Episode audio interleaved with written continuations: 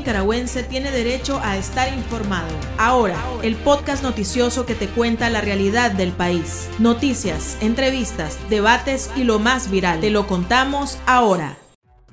El senador republicano de Estados Unidos, Marco Rubio, hizo un llamado al presidente Joe Biden para que se reúna personalmente con los familiares de los presos políticos y fortalecer las sanciones contra el régimen de Daniel Ortega.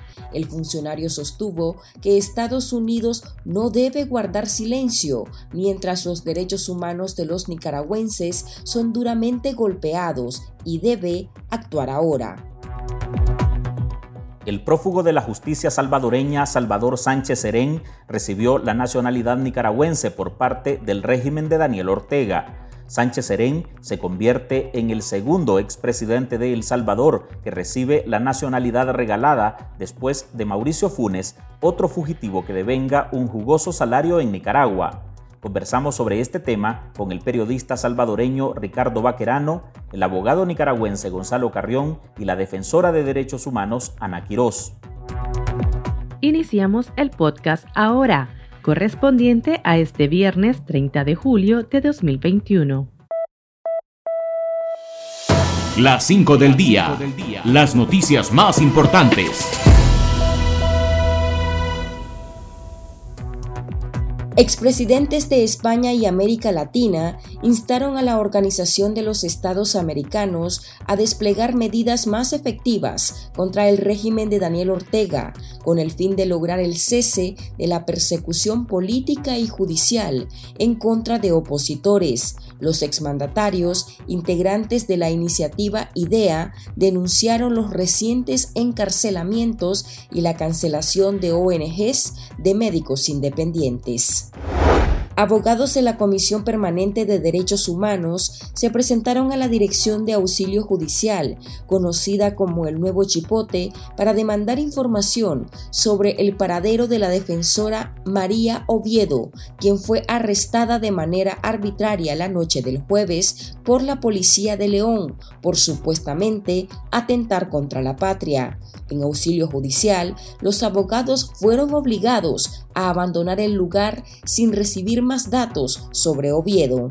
Escuchemos a la defensora Carla Sequeira de la CPDH. La doctora María Oviedo simplemente se ha suscrito a la parte que le corresponde, que es como defensora de derechos humanos, como defensora, como abogada de privados de libertad, que efectivamente ella lo que ha relatado son los procesos mismos, por lo tanto no existe ningún tipo de aplauso ni tampoco eh, buscado ningún tipo de sanción en contra del gobierno.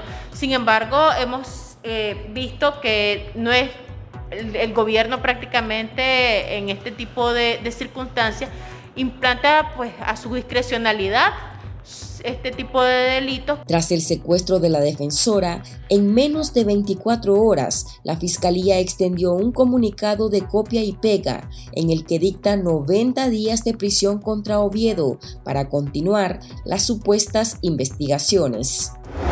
Nicaragua recibió las primeras vacunas AstraZeneca donadas por el gobierno de Noruega por medio de Suecia a través del mecanismo COVAX el primer lote corresponde a 36.480 dosis contra el COVID-19 y representa el segundo aporte que recibe el país a través del mecanismo de la Organización Panamericana de la Salud. El régimen continúa sin informar sobre la cantidad exacta de inyectables que el país ha recibido para enfrentar la pandemia. Tampoco se conoce con exactitud el avance del plan de vacunación. El presidente y director del diario La Prensa, Jaime Chamorro Cardenal, falleció la noche del jueves a los 86 años por complicaciones de salud.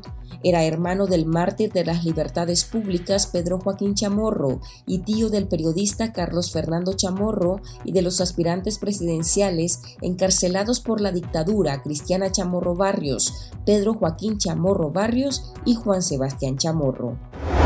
El bolsillo de los nicaragüenses se verá afectado nuevamente con el alza del precio de los combustibles a partir del 1 de agosto. El incremento será entre 77 a 86 centavos de Córdoba por litro. De esta manera, el precio promedio de la gasolina super será de 40 Córdobas con 90 centavos por litro en Managua, mientras el diésel se venderá a unos 32 córdobas con 38 centavos por litro. El pulso. Le medimos el ritmo a la realidad. El expresidente salvadoreño Salvador Sánchez Serén ya es nicaragüense. Sánchez Serén siguió los pasos del exmandatario Mauricio Funes, ambos prófugos de la justicia de su país y quienes buscaron refugio en la Nicaragua de Daniel Ortega. Analizamos la situación con el periodista salvadoreño Ricardo Vaquerano, un reconocido editor independiente y ex editor del medio de comunicación El Faro, el abogado nicaragüense Gonzalo Carrión, ahora en el exilio, y la defensora de derechos humanos Ana Quirós, a quien irónicamente el mismo régimen de Ortega le arrebató su nacionalidad nicaragüense después de la crisis del 2018, aun cuando tenía más de 30 años de ser nacional de este país. Nos conectamos con nuestra audiencia en Twitter y nuestros invitados a través de Twitter Space con la compañía de mi colega Carlos Herrera. Bueno, Ricardo, empecemos por el contexto. ¿Qué es lo que está ocurriendo en este momento en El Salvador? Lo que se puede decir del Salvador en este momento es que hay una agudización, una erosión progresiva de garantías constitucionales de libertades ciudadanas y de oscurecimiento de las actuaciones del, del Estado, con una serie de medidas, de disposiciones que si bien gozan, digamos, en términos generales de respaldo popular, a mí me parece que sin lugar a dudas han significado atropellos a, las leyes secundarias, a la Constitución de la República y a pactos internacionales que tienen que ver con derechos humanos, con libertades individuales, y esto incluye, incluye la libertad de expresión, que ha supuesto no solo un deterioro de lo que pueda decirse sin temor a linchamientos mediáticos, también ha habido una persecución una criminalización, eh, una campaña sistemática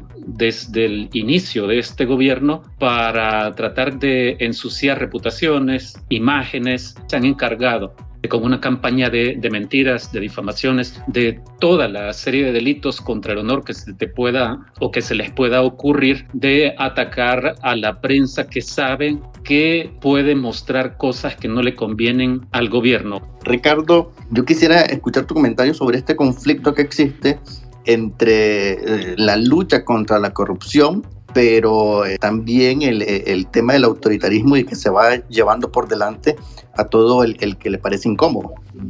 Sí, Carlos, yo creo que esto tiene que ver con una necesidad de respuesta por parte del, del Estado demandada por la sociedad salvadoreña a lo largo de décadas, ¿verdad? Hubo un viraje importante en 2009, cuando el FMLN se convirtió en el partido que accedió no solo a la presidencia de la República, sino que también tomó el control de la Asamblea Legislativa. Y el FMLN, que era el partido de la ex guerrilla, llegó a hacer, a replicar exactamente los mismos vicios de darle, de actuar de espaldas a, a, los intereses de la gente, los mismos vicios de torpedear la independencia de poderes. Y mientras ocurría todo esto, seguía la corrupción y no se veía paralelamente una atención adecuada a las principales necesidades de la gente, particularmente el tema de violencia. Entonces yo creo que se cultivó este caldo que se convirtió en hartazgo y que solo estaba esperando la llegada de, una persona oportunista. Vino Nayib Bukele, que entró a la política con el FMLN. De hecho, hubo un momento en que el presidente Sánchez Serén anduvo paseando, exhibiendo en su tarima de presidente a un novel político Nayib Bukele, eh, que aprovechó muy bien esos espacios. Pero con el tiempo Nayib Bukele hizo sus maniobras para tomar distancia del partido, de tal manera que yo creo que hoy la gente no recuerda que él estuvo en el FMLN y que avaló muchas de las cosas que hacía el FMLN. Entonces, ahora ya como presidente, pues un ejercicio de populismo extremo, repartiendo canastas de víveres y con el reparto de dinero en efectivo que hizo durante la cuarentena, esto le ha granjeado una simpatía. Ricardo, esa, esos niveles de popularidad al parecer también envalentonan a un gobierno en eso que ellos disfrazan como lucha contra la corrupción. En este caso, ¿qué es lo que está ocurriendo con relación al expresidente eh, Sánchez Serén, igual que con el expresidente Funes o con los, las fichas de, que estuvieron en los gobiernos de Arena? El presidente Sánchez Serén había participado, según investigaciones de la Fiscalía de hace ya años, hubo una investigación que fue por la cual Mauricio Funes huyó hacia Nicaragua. El expresidente Sánchez Serén, que sucedió a Mauricio Funes en la presidencia, pero que cuando Mauricio Funes era presidente, él era vicepresidente y también ministro de Educación, aparece involucrado con el desvío de fondos de esta manera. El expresidente Sánchez Serén, cuando era vicepresidente, participó en tres reuniones de Consejo de Ministros en las cuales se tomó la decisión, a petición del presidente Funes, de sacar de ciertas carteras de Estado, de ciertos ministerios, de ciertas secretarías, un poco más de 19 millones de dólares para llevarlos hacia, la hacia las cuentas de la presidencia de la República. Pero de estos 19 millones de dólares, 14 millones de dólares terminaron siendo desviados hacia algunas cuentas que según la Fiscalía sirvieron para lavar el dinero desfalcado al Estado. Gonzalo, ¿cuál es tu valoración legal sobre esta, eh, este regalo de nacionalidad a, a, la familia del expresidente Sánchez Serén? La ley específica de la materia dice que eh, la nacionalidad nicaragüense podrá adquirirla los extranjeros que reside en el país por cuatro años consecutivos eh, a partir de la obtención de la cédula de residente. Este es el artículo 53, jurídicamente inaplicable para el caso de Sánchez Serén o en su momento para el expresidente también Mauricio Funes. Los extranjeros naturales de España y los de origen centroamericano podrán adquirir la nacionalidad nicaragüense cuando sean residentes permanentes en Nicaragua por un periodo continuo de dos años sin necesidad de renunciar a, su, a su nacionalidad. Tampoco aplica. Ana Quiroz, usted tiene la palabra. Creo que, que se siguen repitiendo los procesos que el gobierno de Ortega o el desgobierno de Ortega eh, utiliza las leyes a su antojo protege y castiga eh, según su voluntad y controla, igual que Bukele, los distintos poderes del Estado. Y esto es sumamente peligroso para la institucionalidad en Centroamérica. Eh, vamos a tratar de darle espacio también a nuestros oyentes. Quiero entender por qué, si las cosas están mal en El Salvador, por qué esta justicia que supuestamente menciona Ricardo no es equitativa, eh, porque tienen que salir huyendo estos tipos de personas, ¿verdad? darse las nacionalidades como, como lo están haciendo en Nicaragua y sabiendo claramente que son reconocidos delincuentes. Creo que percibió bien mi idea de que estamos en una dictadura incipiente, diría yo, quizás no consolidada, eh, hasta ahora el presidente se ha dedicado a hacer campaña irresponsable llena de mentiras contra medios de comunicación y periodistas en particular. Es cierto que el presidente ha hablado de limpiar de corrupción el sistema. El problema es que lo que está haciendo es exactamente lo mismo, solo que a mayor velocidad y posiblemente en mayores volúmenes. Así empezaron muchos de los casos de corrupción por los cuales hoy son procesados Mauricio Funes, Salvador Sánchez Serén, el ex fiscal Luis Martínez y otra serie de funcionarios que están presos. A mí lo que más me preocupa como nicaragüense y escuchar este tipo de arbitrariedades es la conexión, esa conexión de corrupción que existe entre Ortega y estos expresidentes. ¿Qué puede darle Funes? ¿Qué puede darle eh, Sánchez Serén a Ortega eh, con esas conexiones que pueda tener El Salvador? estas personas va más allá, creo yo, de darle la nacionalidad a dos expresidentes. Bueno, es que creo que la hermandad no se, no se limita solo a eso, sino que tiene que ver con esto que menciona Winston, la corrupción. Hace unos tres años, si mal no recuerdo, en un proyecto periodístico ambicioso liderado por la organización Conectas, se hizo un trabajo multinacional que reveló cómo estos países de Centroamérica, Nicaragua, El Salvador, pero también había participación en Honduras, un poco en Guatemala, algunos países de Sudamérica, algunos países del Caribe, también cómo habían sido eh, lugares de pastoreo para los corruptos, aprovechando los recursos de Venezuela eh, y que estaban eh, cobijados bajo la Alba Petróleos o, Petrocaribe, el, programa de Petrocaribe, el FMLN y también el gobierno de Daniel Ortega estaban eh, untados, empapados en relación con, con este proyecto de Alba Petróleos. Pues Alba Petróleos resulta que le prestó casi 2 millones de dólares a Nayib Bukele. Entonces, Nayib Bukele está vinculado también a la estructura de corrupción de Alba Petróleos, y esto está publicado.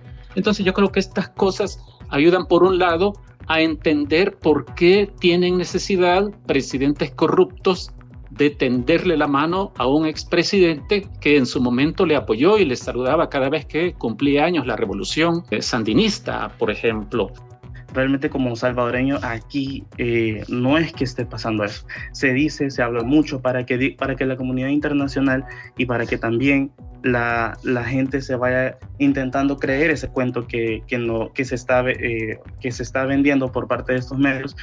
Aquí abundan esos bloques de periodismo que se dicen pseudo independientes, eh, me parece un poco este, el argumento que él esgrimía, ¿verdad? Bastante, eh, un poco desatinado, diría yo, de la realidad, porque para comenzar, ¿verdad? Eh, medios como El Faro, Revista Factum, Gato Encerrado, entre otros, han sido los medios periodísticos que a lo largo de los últimos años han develado la corrupción de los gobiernos anteriores y siguen develando la corrupción del gobierno actual. Creo que esa posición eh, le sienta incómoda al oficialismo. En El Salvador estamos viviendo situaciones muy difíciles, muy complicadas, pero son el resultado de políticas desatinadas, de falta de honestidad, falta de integridad, falta de probidad de todos los gobiernos anteriores y de este gobierno también.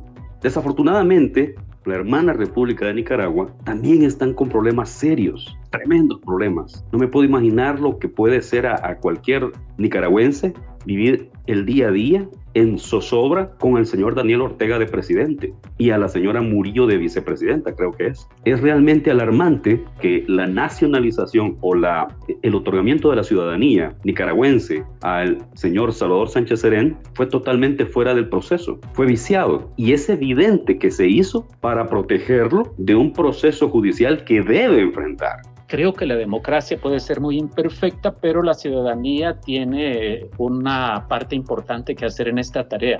A los gobiernos, a los gobernantes inescrupulosos, impudorosos, les conviene que la ciudadanía tenga esos padecimientos para que no se dedique a cosas sofisticadas como eh, los valores de la democracia.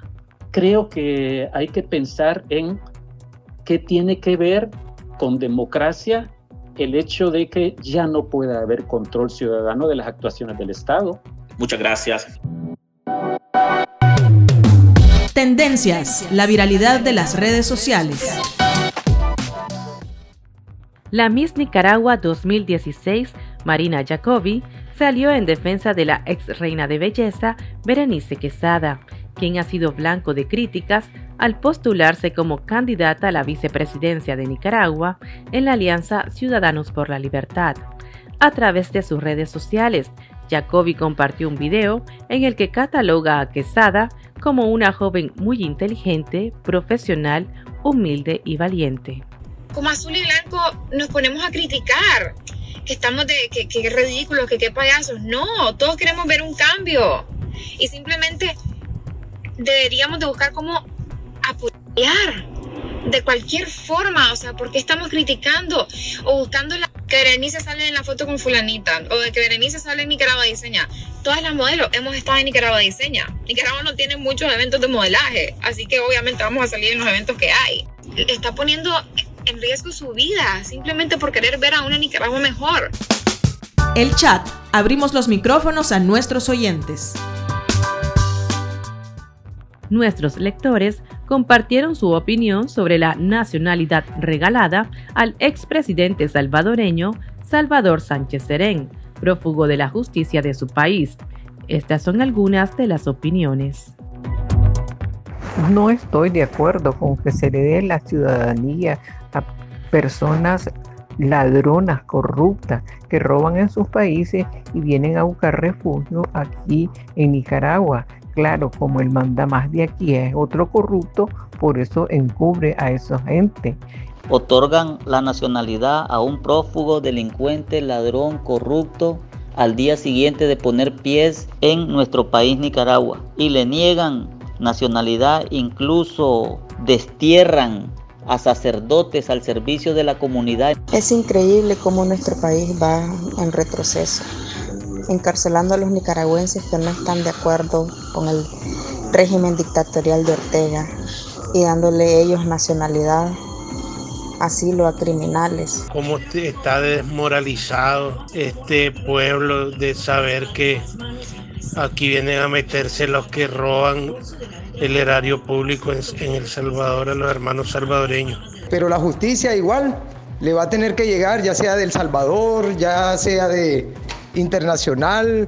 Otorgarle la nacionalidad a personajes que son prófugos de la justicia de un país miembro del SICA es violatorio de las normas del SICA y es una evidencia más que el régimen de Daniel Ortega es un problema para la región centroamericana. Vende patria, porque al papá del Lester alemán no lo dejó entrar a Nicaragua.